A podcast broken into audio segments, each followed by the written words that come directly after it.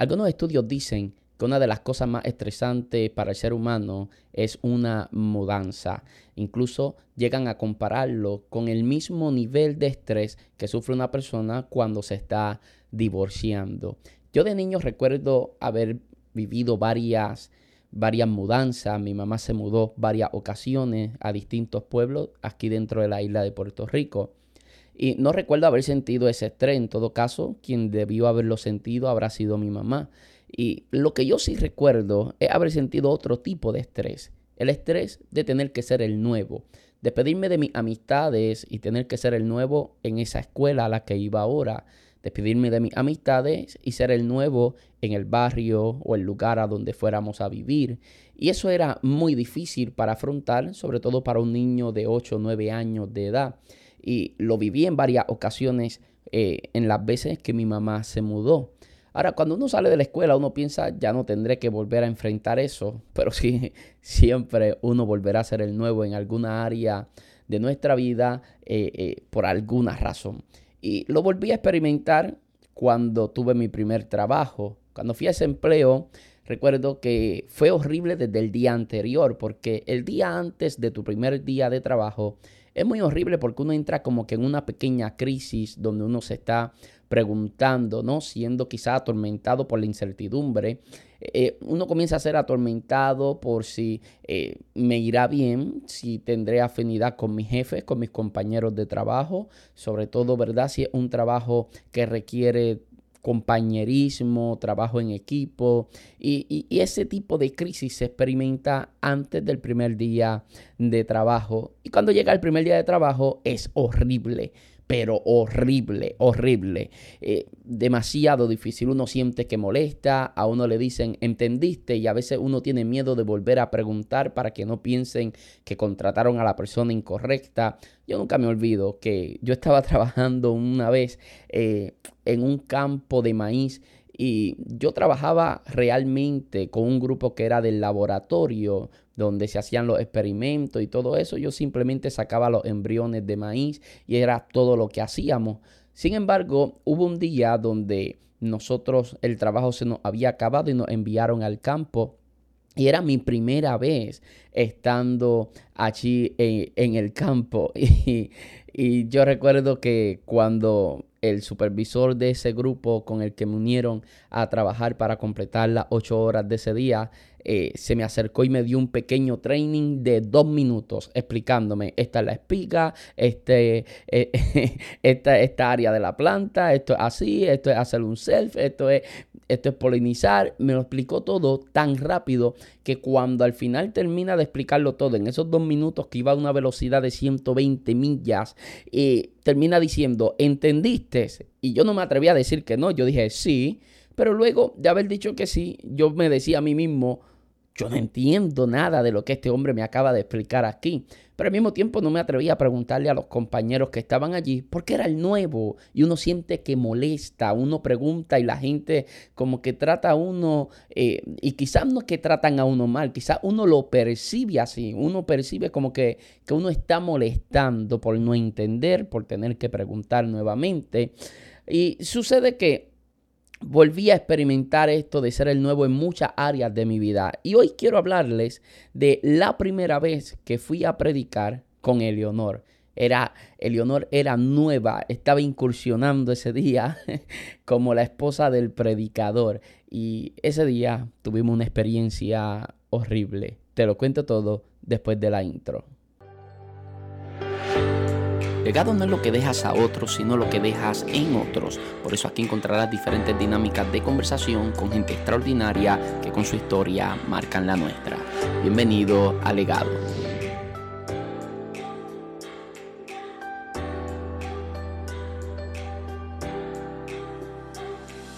Saludos, muchas bendiciones. Mi nombre es José Luis Torres y esto es Legado. Bienvenidos a un nuevo episodio. A causa de que el episodio anterior donde conté la primera vez que fui a predicar o la primera vez que prediqué en mi iglesia y esas primeras oportunidades que se me dieron, que tuvo una gran aceptación ese episodio y le agradezco a cada uno de los que me escribieron haciéndome saber de cuánta edificación fue su vida ese episodio. A causa de eso estaba pensando eh, en esta experiencia que ahora voy a contar, que es la primera vez que fui a predicar ya de casado. Y habían varias cosas sucediendo en ese momento. Ahora, para yo explicar la experiencia y el maltrato que yo recibí ese día, hay varias cosas que creo que debo explicar para sentar las bases y que no se malentienda lo que voy a tratar de llevar acá. Eh, yo soy un predicador itinerante, es decir, yo no todo el tiempo tengo la misma audiencia frente a mí. Hoy yo puedo estar predicando con una congregación y mañana estoy con otra que es completamente distinta a la anterior, porque ese es, ese es mi trabajo, soy un predicador itinerante. Ahora, hay algo importante de comprender acá. Yo, yo, no necesariamente ministro en iglesias con las que yo me identifico del todo. Yo no ministro en congregaciones donde todo lo que ellos practican, predican, creen, enseñan, yo estoy de acuerdo con eso. No es así. Y entonces esto es importante comprenderlo porque por básico que pudiera parecer esto desde un aspecto ministerial, hay personas que les cuesta demasiado poder comprender que un predicador hoy está predicando en una iglesia que es de una línea y mañana está predicando en otra iglesia que es de otra línea. Y yo siempre digo que el altar que Dios nos confía no me define como predicador. Lo que me define como predicador es el mensaje que yo estoy exponiendo. Y algunos como ven que hoy estoy con una iglesia que, que es muy conservadora y mañana puedo estar en otra iglesia que es la otra vereda, pero al extremo, pues la gente se cuestiona y cuáles son tus posturas. No, mis posturas yo las tengo muy claro. Y algunos dicen, no, pero te falta entonces identidad porque hoy está aquí, mañana está allá. Justo porque tengo identidad y estoy seguro de lo que creo y de quién soy en Dios, es que puedo ir a un lado y puedo ir al otro. Lo que pasa es que yo cuando voy a un lugar, yo no voy a ningún lugar a exponerme. Yo no voy a ningún lugar a exponerme a mí mismo. Voy a exponer a Cristo. Ese es mi llamado. Cuando yo voy a un lugar, no, no yo no tengo que trabajar temas dogmáticos porque para eso la iglesia tiene un pastor. Y el predicador itinerante que va allí a trabajar temas dogmáticos en un altar que tiene pastor, o sea, en una iglesia que tiene pastor, debo decir, eh, le está faltando el respeto al pastor y a esa comunidad de fe. ¿Por qué? Porque hay alguien a quien Dios estableció en ese lugar y le delegó esa responsabilidad. Entonces, sentando estas bases, quiero estar claro en eso, ¿no? De que como predicador itinerante, pues yo voy a diferentes lugares. Por ende, nunca juzgué o critiqué a un ministro porque lo vio subir a un altar que quizás es una locura lo que creen en esa iglesia. No lo critiqué porque usted no sabe la asignación que Dios le está confiando a ese predicador en ese día. De manera que el altar que está pisando el ministro no define al ministro, sino la palabra que está impartiendo de parte de Dios. Habiendo aclarado eso, yo, Dios por gracia, eh, me ha concedido acceso a ciertos círculos evangélicos, ¿no? Y a, a diferentes culturas evangélicas por por tratar de ponerle un nombre. Eh, y hay culturas evangélicas donde son más conservadoras y en otras son un poquito más abiertas a ciertas cosas. Y hablo completamente de temas dogmáticos, no estoy hablando de nada doctrinal. Eh, y es interesante porque hoy puedo estar con uno, mañana puedo estar con otro y puedo ver eh, eh, o puedo estar de acuerdo más con unos que con otros, pero no me impide el que esté más de acuerdo con uno que con otros eh, el ministrar en ambos lugares. Eso no me lo impide absolutamente para nada. Y sucede que cuando yo me casé con Eleonor, ya yo estoy claro en eso. Yo tenía una agenda eh, muy cargada para aquel entonces. Cada vez que yo hablo de que hubo una época que yo predicaba 25, eh, de 20 a 25 veces al mes, era esa época. Y entonces yo estaba bien ocupado. Recuerde que vengo de una vida de soltero, ahora estoy casado y estoy ajustándome a todo eso. Y yo cometí un error, un error, un error muy básico, pero muy, muy de principiante, una novatada. Sucede que yo me casé y yo tenía un compromiso para una, una semana después de estar casado. O sea que en plena luna de miel yo tenía un compromiso. Gracias a Dios, nuestra luna de miel fue aquí mismo en Puerto Rico en un, en un hotel. Y sucede que nosotros vamos a ese compromiso, teníamos eh, una semana de casado solamente. Y cuando vamos a este compromiso, yo desconocía para qué lugar yo iba. Yo no sabía, eh, no sabía cómo era, cómo era ese grupo de personas. Yo tengo una ética de trabajo donde me gusta preguntar por el código de vestimenta, me gusta preguntar si voy a estar ministrándole a jóvenes o, si es un evento de caballero, ¿no? ¿Qué, qué temática se va a estar desarrollando para ir bastante acorde con el evento. Y entonces yo siempre pregunto ese tipo de cosas. La verdad es que en ese entonces yo creo que no estaba practicando eso. Aún así, para irme a la segura, yo siempre prefiero ir muy bien vestido. Y por muy bien vestido, para que se haga una imagen, es ir con mi chaqueta, mi pantalón de vestir, mi corbata, camisa manga larga, muy bien, muy bien presentado. Eh, formal es la palabra. Y me gusta ir formal. Y entonces nosotros fuimos muy formal a ese evento. Eh, Eleonor estaba entusiasmada, yo estaba entusiasmado, primera vez que vamos junto a un evento, primera vez que vamos de casado, ¿no? A, predicar, eh, la voy a presentar como mi esposa, eh, sumamente emocionado. Y nosotros nos montamos en nuestro carrito, un Kia Rio del 2002, color blanco. Eh, nos montamos nuestro carrito que no tenía aire y íbamos así un poco sudaditos, pero bien vestidos y bien entusiasmados porque por primera vez vamos juntos y de casado a un evento y era un poco agridulce en el aspecto de que Leonora estaba un poco molesta conmigo por ese compromiso que estaba en plena luna de miel. Pero por otra parte, muy entusiasmado de poder ir juntos y tener esta maravillosa experiencia. Cuando llegamos al lugar, eh, yo no sabía cómo eran ellos, no sabía eh, cómo eran ellos dogmáticamente hablando. Y sucede que cuando llegamos era una iglesia o, era un evento de iglesias muy conservadoras. Y gracias al Señor, Eleonor y yo fuimos muy formal. Eh, o sea, Eleonor fue con un traje largo hasta abajo, yo fui con un, con, como antes dije, con mi gabán, con mi corbata, muy bien vestido ambos, muy formal. Y, y cuando llegamos, aunque estábamos muy bien vestidos, al parecer eso no fue suficiente. Porque nosotros llegamos y notamos que el lugar del evento estaba muy lleno de gente, era un espacio pequeño, pero habrían, habrían allí quizás algunas 300 personas. Nosotros entramos eh, y preguntamos a la puerta, al que estaba en la puerta, eh, si estaba fulano de tal. Fulano de tal fue la persona con la que yo había hablado, la cual se había comunicado conmigo para invitarme a ese evento. Sucede que la persona me dice, ¿usted es el predicador? Yo le digo, sí, estoy procurando a fulano para que sepa que ya llegué. Y él me dice, ah, sí, espérame aquí. Y sube al altar para indicarle a la persona que me invitó que ya el predicador había llegado. Sucede que cuando él sube, yo veo que le habla al oído a la persona que al parecer fue la que me invitó. Y veo que el que me invitó me mira de arriba hacia abajo a mi esposa y a mí, a Eleonor y a mí. Y yo veo la cara de decepción. En la cara no la pudo disimular. ¿Sabes? Yo siempre le digo a Leonor a veces, disimula. Y ella me dice, estoy disimulando. Y su cara no se entera de que ella está disimulando.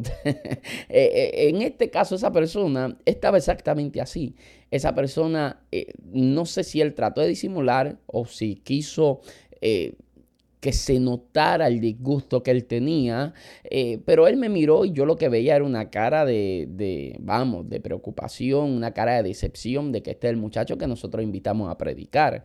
Y entonces él se me queda mirando de arriba abajo, a Eleonor y a mí, se nos queda mirando, pero entonces no baja ninguno de los dos del altar. Ni el que fue a buscarlo, ni el que me invitó. O sea, ninguno de los dos bajó del altar. Los dos se quedan allá arriba y Eleonor y yo estamos parados a la puerta esperando a que nos acomoden. Como no bajó ninguno de los dos, no hubo eh, ningún tipo de contacto, eh, o sea, no, no, hubo ningún tipo de comunicación, debo decir. No me dijeron se puede sentar aquí, muévase para acá. Pues Eleonor y yo empezamos a buscar algún espacio y encontramos un espacio eh, cerca de los músicos donde pudiéramos arrodillarnos. Allí nos arrodillamos, oramos y ya yo me estaba empezando a sentir incómodo porque pude notar que algo no estaba marchando bien y que lo que no estaba marchando bien tenía que ver con nosotros. Eh, todo el mundo estaba muy, muy de manera eh, muy bien vestido, formal, pero, pero de forma muy conservadora. Y yo sé Yo conozco porque yo fui formado así, o sea, mi abuelo, pastor pentecostal de Hueso Colorado, es la, es la formación que yo he tenido toda mi vida. Sucede que se está desarrollando el culto, eh, la persona que me invitó nunca bajó a recibirme ni a saludarme, cosa con la que no tengo ningún tipo de problema, o sea, está todo bien.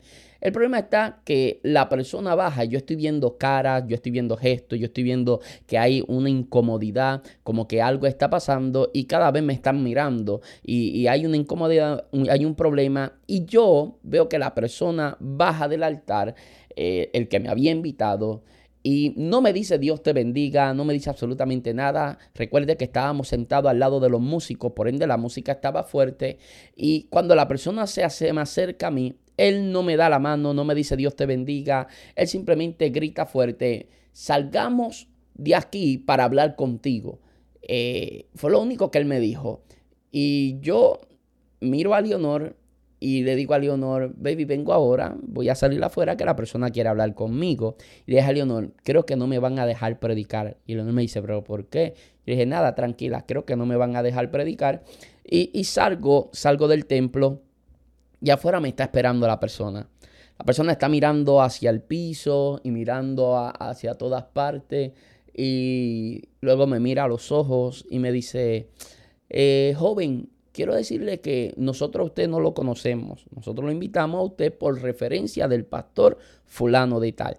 Y es un pastor que nosotros amamos, honramos y respetamos. Eh, no es de nuestra, eh, no es de nuestro concilio. pero nosotros lo amamos y es como si fuera parte de nuestra organización. Y él fue el que lo recomendó a usted. So, usted viene muy bien recomendado y por eso fue que le invitamos a usted. Y yo quiero que usted sepa algo. Nosotros creemos en la santidad, me dice. Nosotros creemos en la santidad por dentro y por fuera. Espérese que estoy recibiendo aquí una, una llamada. Ok, perdóneme. No, yo no sé si eso se escuchó, si, si se escuchó la llamada. Ok, eh, el hombre viene y me dice, oye, recibí la, la llamada en, en el momento más, más importante de la, en el momento más importante de la historia. Eh, viene la persona y me dice, creemos en la santidad. Y yo, amén. Y me dice, pero por dentro y por fuera creemos en la santidad. Y yo, ok. Y él sigue hablando, nosotros creemos en la santidad por dentro y por fuera, ¿sabe? Y queremos que usted respete eso, pero con un tono altanero, con un tono fuerte. Y yo vengo y lo miro y le digo, no, no se preocupe conmigo, no va a tener ningún problema. Yo nunca hablo ni toco nada que tenga que ver con dogmática, eso lo respetamos. Y él me mira y me dice, sí, porque una cosa es la dogmática y otra cosa es la doctrina. Y yo lo miro como que exactamente, una cosa es la dogmática y otra cosa es la doctrina. Y él se me queda mirando y dice, queremos que respete eso, varón. Usted respete eso, eh, nosotros le vamos a dar la oportunidad eh, de predicar aquí, eh, pero sepa usted que nosotros creemos en la santidad, por dentro y por fuera. Y yo, ok. La persona entra al templo, entro junto con él y él me dice que lo acompaña al altar.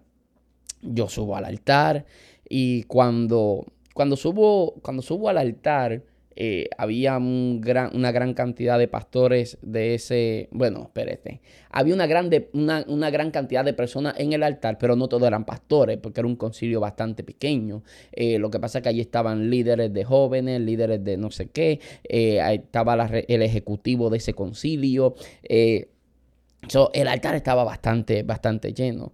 Sucede que cuando me suben al altar, yo saludo a todos los que estaban allí en el altar, me arrodillo y cuando estoy allí arrodillado me estoy sintiendo súper, pero que súper incómodo, ¿no? Por lo que la persona me acaba de decir a mí. Y cuando la persona mm, está allí, de momento sucede que yo me levanto de orar, me siento y esa noche esa noche se la dedicaron a esa persona que me había sacado fuera del templo, que me había invitado y que me había dicho todo eso fuera del templo. Eh, que, by the way, no lo dije, pero me manoteó en la cara cuando yo le dije, eh, no, yo no toco temas dogmáticos en mis mensajes. Me dice, sí, porque una cosa, pero manoteándome. Ahora mismo yo estoy manoteando como si usted me estuviera viendo.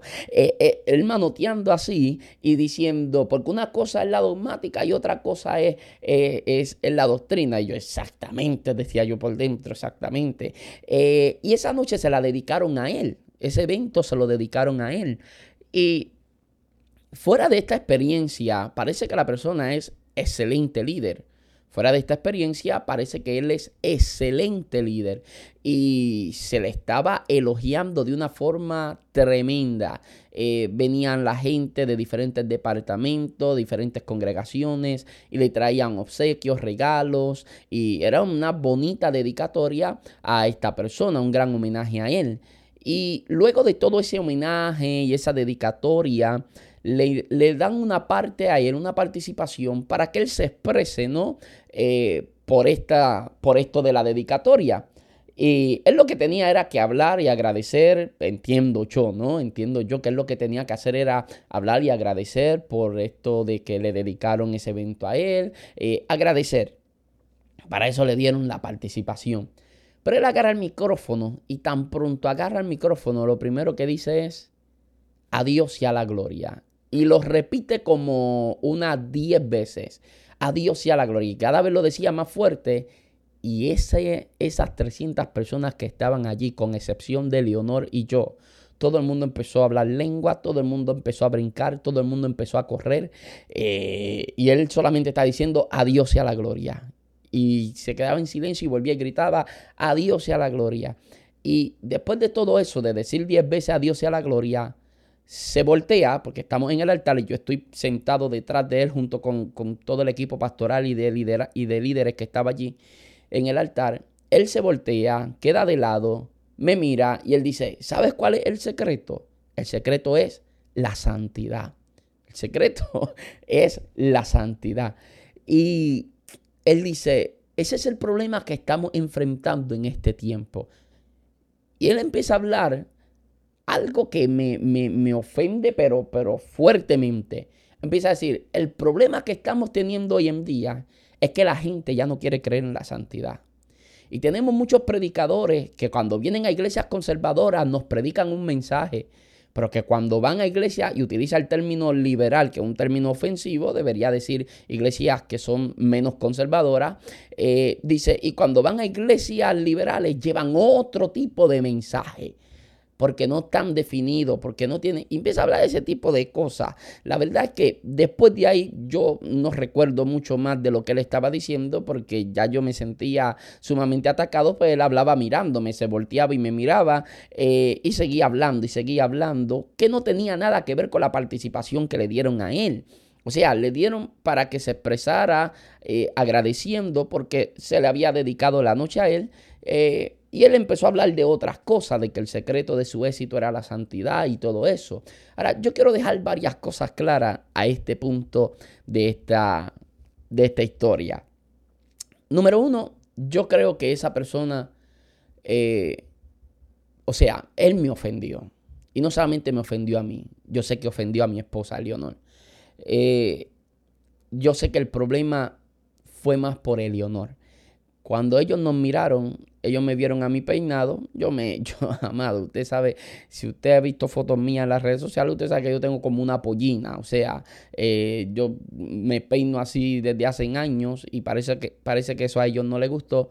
Y lo segundo que no les gustó, eh, el color del pelo de mi esposa, que era un poco rojizo, más o menos para esa época, que ella se lo había pintado así para la boda, un arreglo que le habían hecho.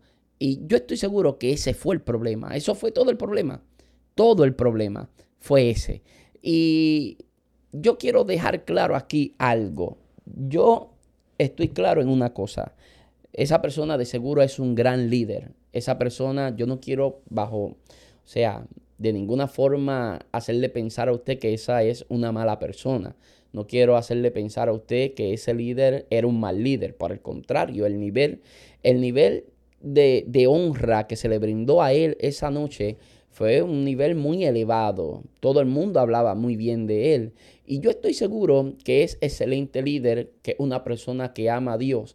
Y que de seguro, aunque yo me sentí ofendido, yo estoy muy claro en que quizás en su mentalidad, según la formación que él ha recibido, eh, él no sentía que me estaba ofendiendo, de seguro él sentía que estaba defendiendo lo que él llama sana doctrina, ¿no? Eh, eh, eso, es, eso es de seguro como él se sentía. Él sentía que estaba defendiendo la sana doctrina y que él me estaba advirtiendo, cuidando ¿no? de lo que Dios le había dado a él cuidando ese evento, cuidando y protegiendo a la iglesia. Y yo estoy seguro, o quiero, creo creer eso, que en el fondo la motivación fue, fue correcta. Yo quiero convencerme a mí mismo de que la motivación eh, fue, fue honesta, no eh, de guardarme, de cuidarme. Quiero, quiero pensar que fue así, pero pero las acciones ofendieron, las acciones eh, lo hizo ver como una persona elitista,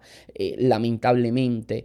Y cuando yo lo vi así, tan, con esa mentalidad tan elitista, pues me marcó profundamente, me hirió. Y yo recuerdo que estando yo allí en el altar, yo le dije a Dios, Dios mío, no permitas que mi humanidad tome lugar cuando a mí me, me, me pasen la participación, o sea, cuando me toque a mí ministrar. No quiero que mi humanidad tome lugar. Yo no, yo vine aquí a hablar de ti y nunca he usado yo el altar para decir algo indirectamente hacia una persona. Nunca eso ha sucedido con nosotros. Hemos sido muy celosos de que cuando subimos al altar subimos a expresar lo que abunda en el corazón de Dios para esa comunidad que esté allí presente en ese momento. Y era algo que yo le decía al Señor, Dios mío, por favor, que mi corazón no se dañe, que yo no, que mi, mi humanidad no tome lugar, sino que sea tu espíritu siempre al control. Y como siempre te digo, que mi boca hable lo que abunda en tu corazón para este pueblo en esta hora. Y eso fue lo que le dije al Señor. Yo prediqué y cuando prediqué fue una noche de esa especial donde Dios se movió extraordinariamente, eh, una noche poderosa, eh, una noche fascinante donde Dios se movió, amado, de, esa, de esos días donde Dios se hace manifiesto y trabaja de una forma muy, pero que muy especial. Eh, pero aún así, Eleonor y yo nos fuimos de allí y sobre todo, Eleonor salió de allí marcada. Era su primera experiencia como la esposa del predicador. Ah, ¿Qué puedo yo decir acá? Eleonor quedó marcada y ese día aprendí de que yo como predicador eh, tengo que cuidar a mi esposa y hay ciertos lugares a donde yo no la puedo exponer a ella.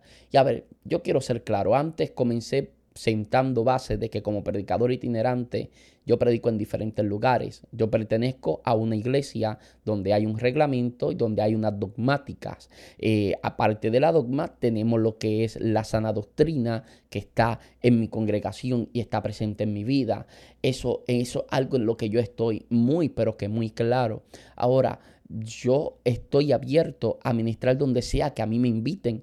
Yo he ido a iglesias católicas a predicar la palabra del Señor.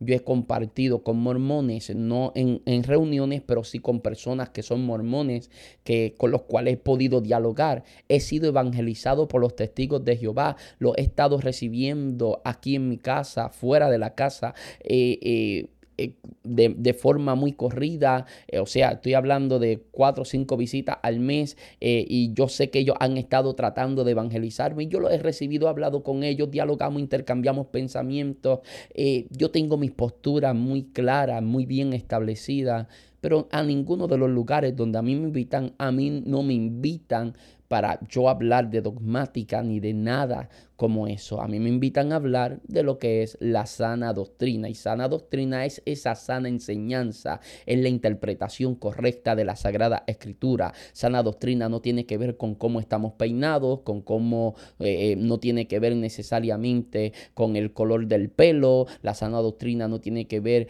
eh, con quienes me están invitando a predicar. eso no, no tiene que ver con eso necesariamente. Entonces, para mí es importante dejar esto claro. Yo no creo que esa persona haya tenido la intención de ofendernos a Leonor y a mí. Yo no creo que su intención haya sido, eh, eh, no, eh, valga la redundancia y perdone que me repita, ofendernos y lucir tan elitista. No creo que haya sido su intención. Quizás su intención fue honesta según según la formación que él ha recibido, claro está. Entonces, yo, yo pienso en eso, pero entonces, para reflexionar, aquí es importante el respeto, el respeto a lo distinto. porque yo voy a predicar a lugares que practican cosas con las que yo no estoy de acuerdo? Sencillo, porque yo estoy de acuerdo con que no estemos de acuerdo. Amado, yo estoy muy de acuerdo con que nosotros no estemos de acuerdo.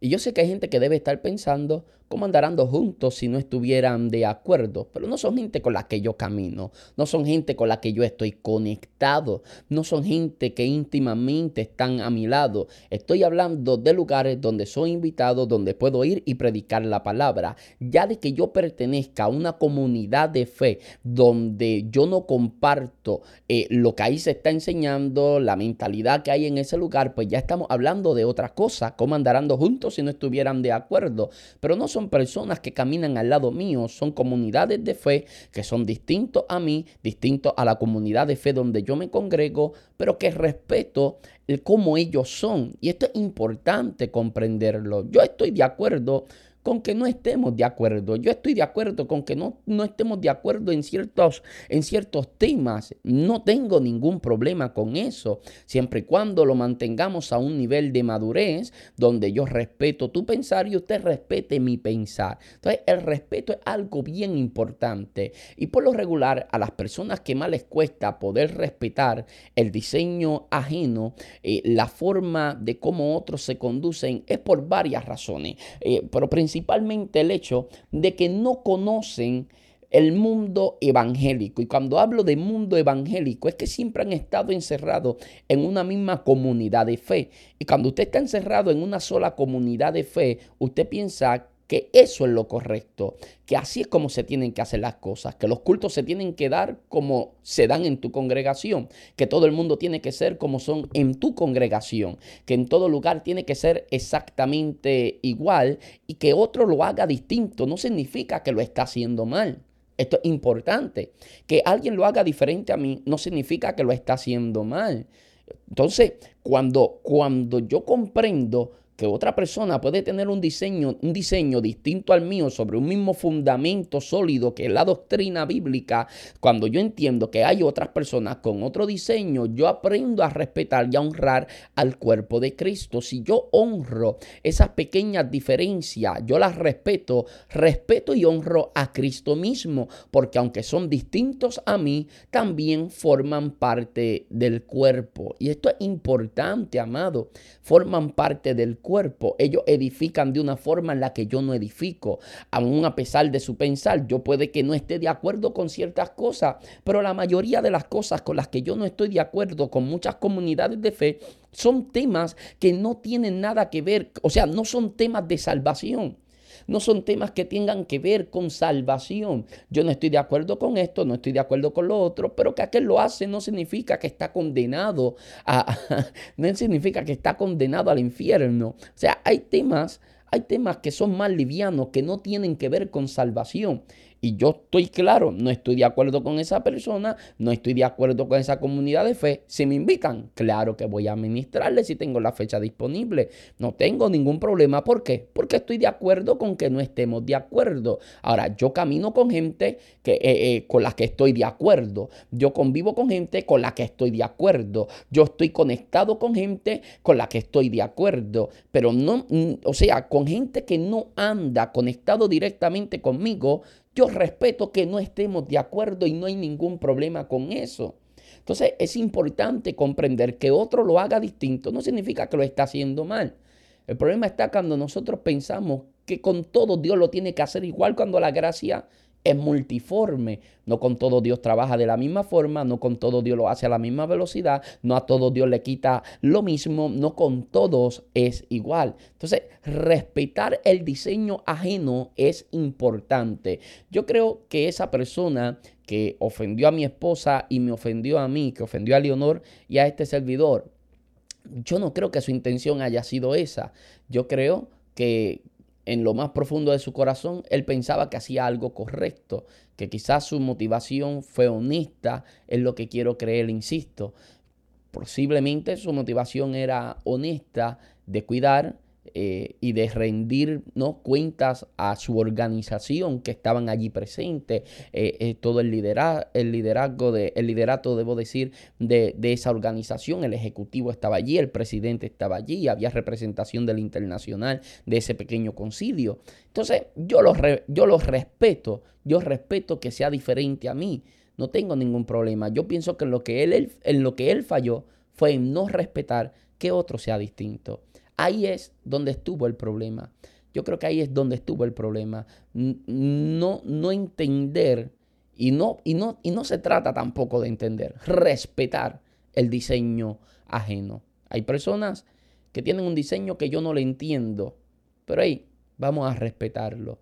Porque hay gente que yo pienso que quizás no lo están haciendo bien, hay gente que yo pienso que yo nunca lo haría de esa forma, pero quizás ellos están edificando una parte del cuerpo de Cristo que yo no edifico. Quizá ellos están alcanzando a un grupo de gente que yo no estoy alcanzando.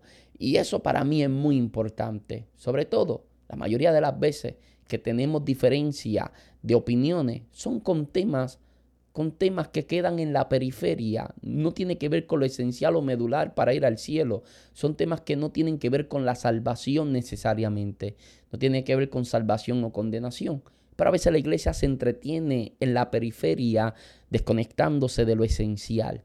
Y yo, esta experiencia fue una experiencia fuerte. La verdad no nos traumó ni nada por el estilo. La contamos con un corazón sano, la contamos simplemente porque hay otras personas que han tenido experiencias como esta y quizás no la han superado, ¿no? O dicen, simplemente dicen, a ese tipo de iglesia yo no vuelvo a ir. A, iglesias que son ultra conservadoras no voy a ir. Eh, o iglesias que son, eh, porque se da el caso de, de, la otra forma, ¿no? De personas muy conservadoras que son muy respetuosas, que van a una iglesia donde son menos conservadores y quizás le tratan mal, le tratan de religioso, le tratan de fariseo, cosa que está súper mal. Entonces, ¿qué pasa? Que quizá hay personas que dicen, nunca más volveré a una iglesia que no sea de la misma línea que yo, y, quedan marcados y heridos, y lo que sucede es que quizás esa persona, por una marca tan profunda, ya no va a estar alcanzando una población que Dios también quizás lo llamó a que alcanzara.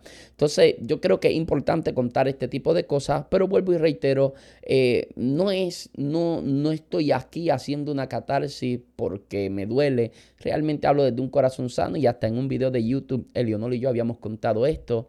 Eh, y no quiero que se vea como un ataque directo hacia esa persona, que obviamente ni decimos el nombre ni nada por el estilo. Eh, simplemente yo creo que él creía que hacía lo correcto, él estaba honrando lo que venía haciendo su formación en ese momento y, yo respeto, respeto su diseño, eh, aunque él no haya respetado el nuestro. Y estas pequeñas diferencias no eran para condenación, no tenía que ver con salvación, pero simplemente sucedió y hay gente que no lo supera y nunca más vuelven a subir a un altar de gente, un altar que esté rodeado por una comunidad de fe que sea de ese pensar. Y nada, espero que haya sido de mucha, de mucha bendición este episodio. Si les gustó, le invito a que lo compartan a alguien para que sea de bendición también a su vida. Recuerde seguir el canal de YouTube Delegado. Abrimos un canal delegado eh, en YouTube y hágame saber a través de las redes sociales. me, consigue como José Luis Torre en todas las plataformas sociales. Eh, escríbame, hágame saber si le está bendiciendo estos, estos podcasts donde estoy acá yo solo hablando. Eh, hágame saber, amado. Venimos pronto con otro episodio de lo que son los históricos.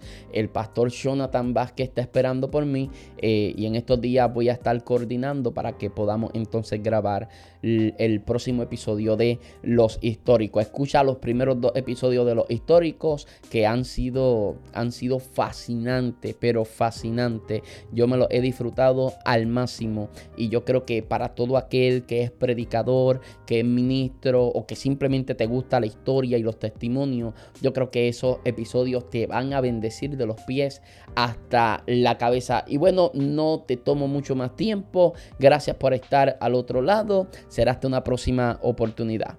Dios te bendiga.